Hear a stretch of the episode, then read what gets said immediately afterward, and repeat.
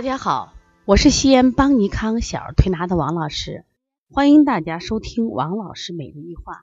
王老师每日一话是西安邦尼康小儿推拿咨询有限公司自二零一六年一月一日向全社会开放的一档公益的育儿栏目。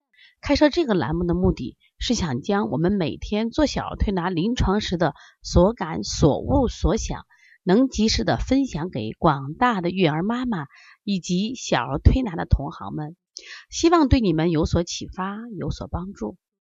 今天我想分享的主题是儿科主任的讲课给我的启示。昨天呢，我们有幸请到了陕西省儿科专家胡燕医生来给我们做了堂关于咳嗽的讲座。胡燕医生呢，从事这个儿科的医学，包括教学呢，已经三十多年了，现在已经退休了。他谈了很多他在这个从医上的经验，我们受益很深。其中有两点，我想跟大家分享一下。第一个，他说他在九十年代曾经被公派到这个新加坡，啊，可能那段时间是坐诊。当时有这样一个场面，他觉得很有趣，就是呃，孩子家长带着孩子来的时候，孩子在一边开心的这个去玩，哎呀，家长就掉眼泪，哭的愁的不得了，孩子咳的可厉害，可厉害。哎，他说这个孩子也没见咳呀，家长怎么愁成那样子？然后咳了好久了。就为什么讲的新加坡？就说新加坡大家都知道是个气候非常好的这个地方啊。我们按理说这么好的地方应该不咳嗽。那忽然医生讲，他说我们当时九十年代嘛，说我们国内呀各方面都不错，就是空气质量呀，包括饮食呀，包括我们的生活水准，其实还是在发展中国家。那时候的空调呀，普及率也不高，所以我那时候觉得调咳嗽很简单，也很好调。但到了新加坡，觉得咳嗽咳嗽很难调，而且他这个咳嗽都很顽固。后来啊，经过多方了解，发现这个地方呢，因为物质发达，就是肉啊，蛋白质摄入比较多。第二个呢，就是他们因为外面热，所以屋里呢，他们都安的有空调，结果就导致这种呃寒冷空气的对孩子的刺激，因为孩子的这个。呃，肺功能，他的呼吸道的黏膜相对比成人都要脆弱，没有成熟，所以他更容易被这种寒冷空气的这种交替刺激。就是你用什么方法治疗效果并不好，这实际上就是一个生活习惯的问题。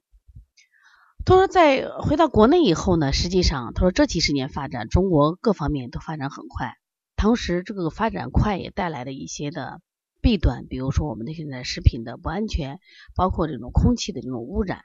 哎呀，他说咳嗽越来越难调了。他说我自己呀，在这从医这么多年来，我不断的收集各种治疗咳嗽的方子，一百多个方，但竟然有人不会治咳嗽了，治不了咳嗽了。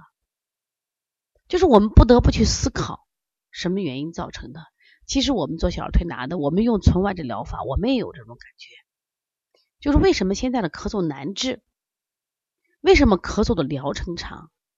其实我们得出的是不约而同得出的结论却是一致的，也就是说，现在我们的生活方式导致我们的人体都变脆弱了。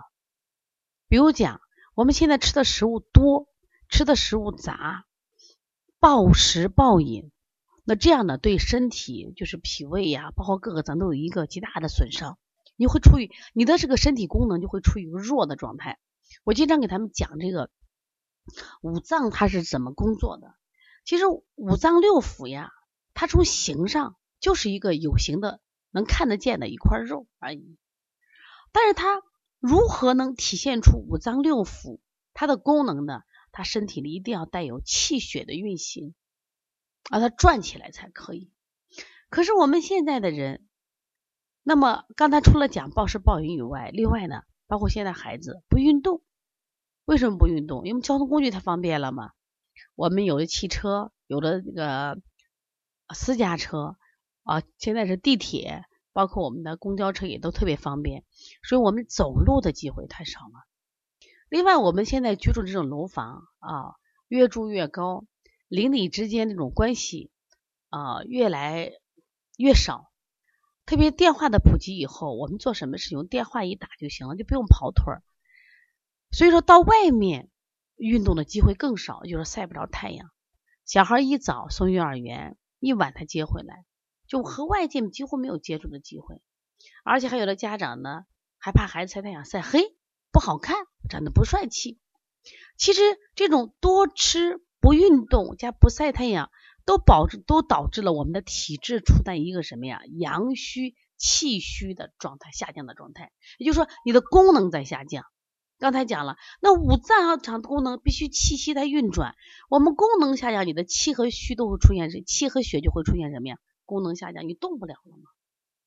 比如说肺的功能就是宣发和肃降，那现在的孩子孩子不爱出汗，要么出汗过多，要么宣发不急，要么宣发过急，不拉不拉的孩子太多了。中医讲肺与大肠相表里，大肠是什么？拉屎呀，不会了，现在孩子不会拉屎了呀。那天我们的。我们请了西医大夫海洋医生，给我们讲了关于过敏，他其中提到了一个肺肠轴，就是西医现在讲的肺肠轴。他们也看到了这个，实际上你治咳嗽不光要治肺，你还要治大肠。其实这个中医又不约而同，又谋合了。人体它又是相通的，它是一个统一的关联体。那在这样的情况下，所以说我们的功能都弱了，说肺的宣发不好了，容易咳嗽；肺的肺的宣发过急了，容易咳嗽；肺的肃降不好了，容易咳嗽。脾虚了容易咳嗽，心阳不足了容易咳嗽，心阳过火过旺了也容易咳嗽，那因此呢就不好调，所以实症好调，虚症难调。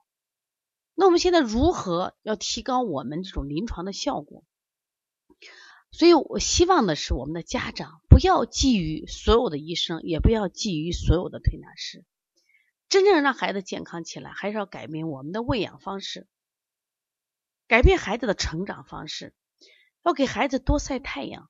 我现在给开处方的时候，回家的处方都是晒太阳一小时，走路两万步。爸爸说两万步太多了，把娃走坏怎么办？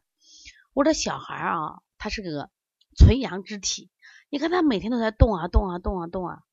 你给他给个手机，给他给个电视，给他讲故事，给他下围棋，让他不动，那么他纯阳之气释放不出来，他就会变成什么呀？